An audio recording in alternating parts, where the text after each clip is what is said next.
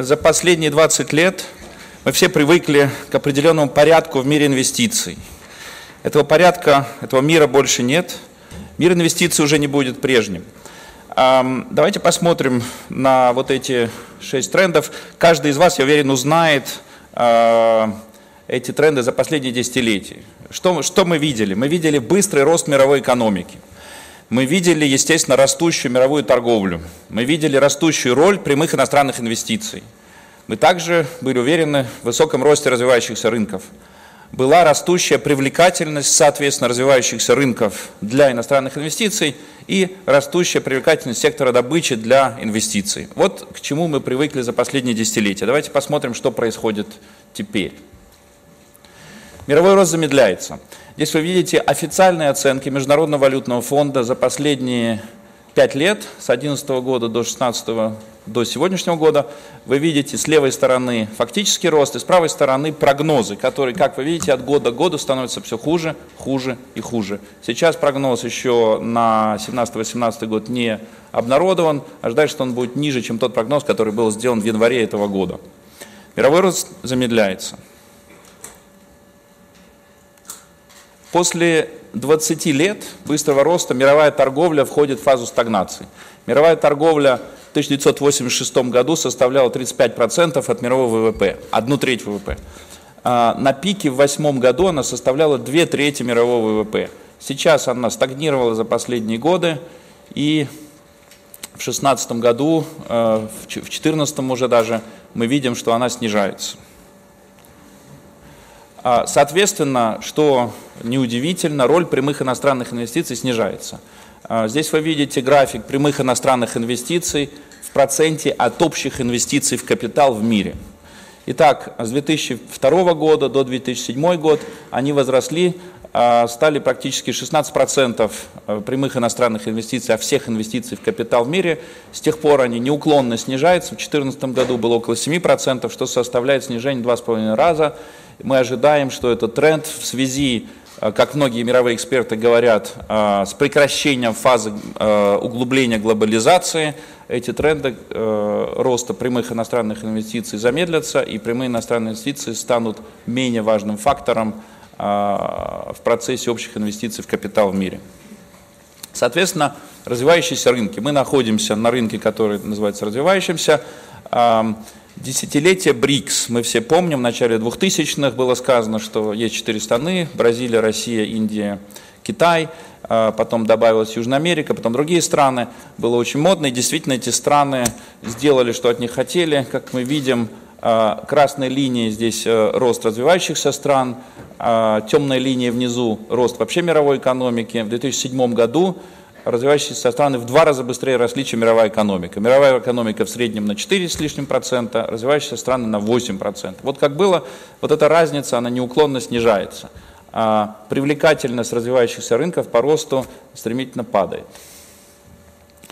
На следующей странице, спасибо.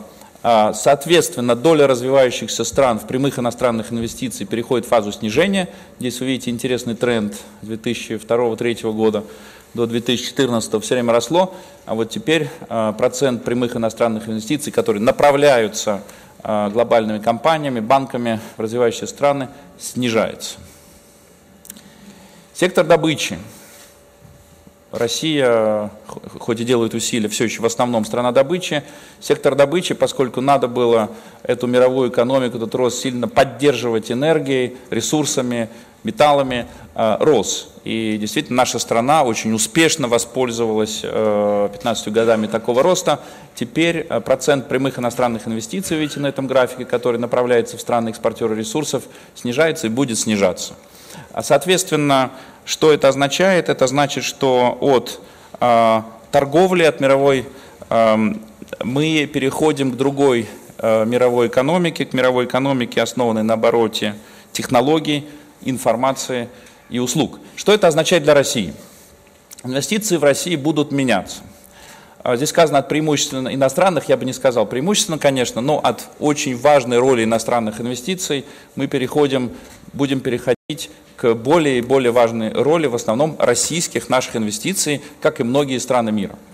От инвестиций вообще в страну и в регион. Мы помним 90-е годы, многие мировые, мировые инвесторы покупали долг России. Сейчас инвестиции будут гораздо более прецизионные, э, значит, точечные. Это будут конкретные проекты, это будут микрорегионы, это будут города. Инвестиции переходят в этом направлении.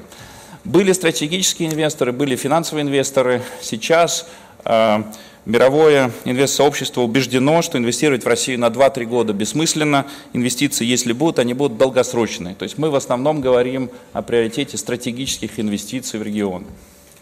От инвестиций, соответственно, в добывающую промышленность переходим к инвестициям в переработку технологий и современные услуги. От инвестиций преимущество в основные средства необходимо задуматься об инвестициях, в том числе и в человеческий капитал. Вот эти изменения грядут э, для инвестиций в России. Ну и что это означает для регионов? Сегодня мы много говорим про регионы. А, во-первых, а, дальнейшее улучшение бизнес-климата через внедрение целевых моделей. Как отмечал а, Андрей Ремович и Андрей Сергеевич, рейтинг инвестклимата, он действительно был разработан у нас в стране и является лучшей практикой. Мировое инвестсообщество глубоко впечатлено, что Россия поднялась со 120 на 40 место в Doing Business. К нам в BCG обратилось руководство Индии – офис премьер-министра с просьбой поделиться лучшей практикой разработки рейтинга регионов.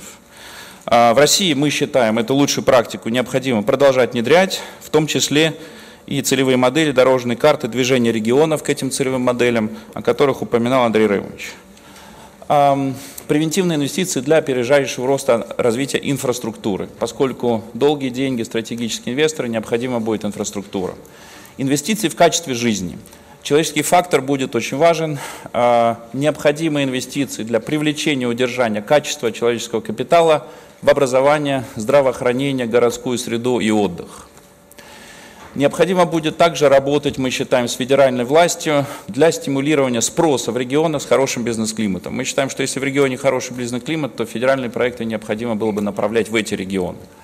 Ну и ясная коммуникация по инвестпривлекательности региона и проектов. Как я отметил, переходим от инвестиций в страну, в макрорегион, переходим инвестицию в микрорегион, в город, в проект, необходимо это коммуницировать. Уважаемые коллеги, сколько у нас есть времени для того, чтобы это внедрить? А, давайте перейдем на последний слайд. Спасибо. Ну, на самом деле нужно торопиться. Все эти действия необходимо предпринимать быстро по двум причинам. Во-первых, деньги в мире пока аномально дешевые, и все эксперты говорят, что ожидается их рост до нормальных значений. Как только рост произойдет до нормальных значений стоимости денег, а, привлекать, относительно привлекательность России для инвестиций уменьшится.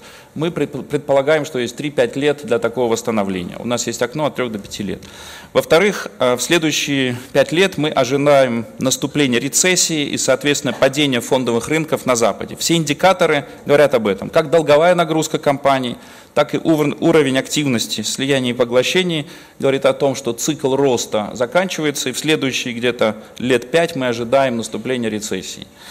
А, до и во время рецессии на Западе привлекательность России все еще сравнительно велика для инвестиций. После рецессии, естественно, уже нет. Когда рынок упал, умные инвесторы начинают инвестировать. Поэтому у нас есть окно возможности от 3 до 5 лет. Спасибо.